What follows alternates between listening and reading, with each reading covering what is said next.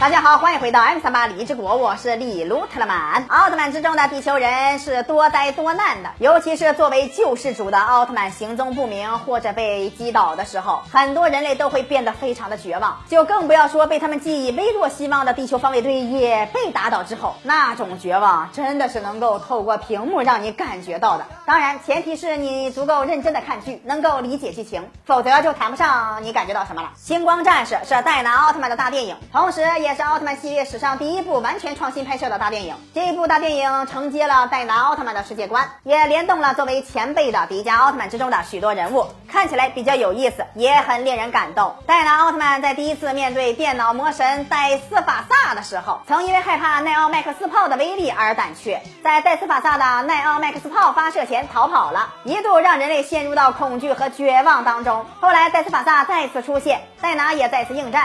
而这一次，戴拿没有逃避，他直面恐惧，正面击破了戴斯法萨。躲进避难所观看现场直播的全部人类为这一刻热烈欢呼，所有人沉浸在打败敌人的喜悦当中。然而，当所有人都以为事情要结束的时候，戴拿也以为战斗结束了，准备离去时，从地底伸出了巨大的触手，将戴拿困住。然后，刚刚获得胜利，令所有人为之欢呼的英雄戴拿，就在所有人面前被毫无抵抗的击败了。喜悦还没有褪去，恐怖的绝望就已经袭来。避难所里面几乎所有的人都已经绝望了，他们幻想着将要到来的破灭，自哀自怨，绝望的气息此起彼伏。盖亚奥特曼的最后两集看的也是非常的让人绝望呀。根源性魔王体天使佐格，它有两个形态。先来看看这个天使形态，这个 BOSS 的出场方式相当的令人印象深刻，直接变化成了天使的模样。但其实他是不断把怪兽送入地球的幕后黑手，整个剧情都是因为他的存在而展开的。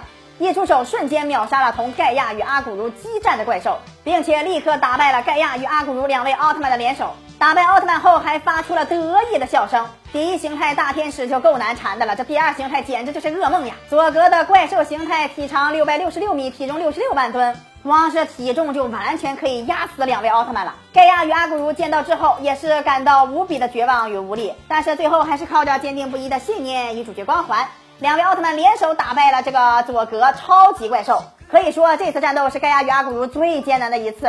最痛苦的一次，也是最光荣的一次战斗了。大家还知道哪些奥特曼陷入绝望的时刻？可以在评论区留言。李德曼每天十一点半和四点半都会更新，不要错过精彩节目。咱们下期再见。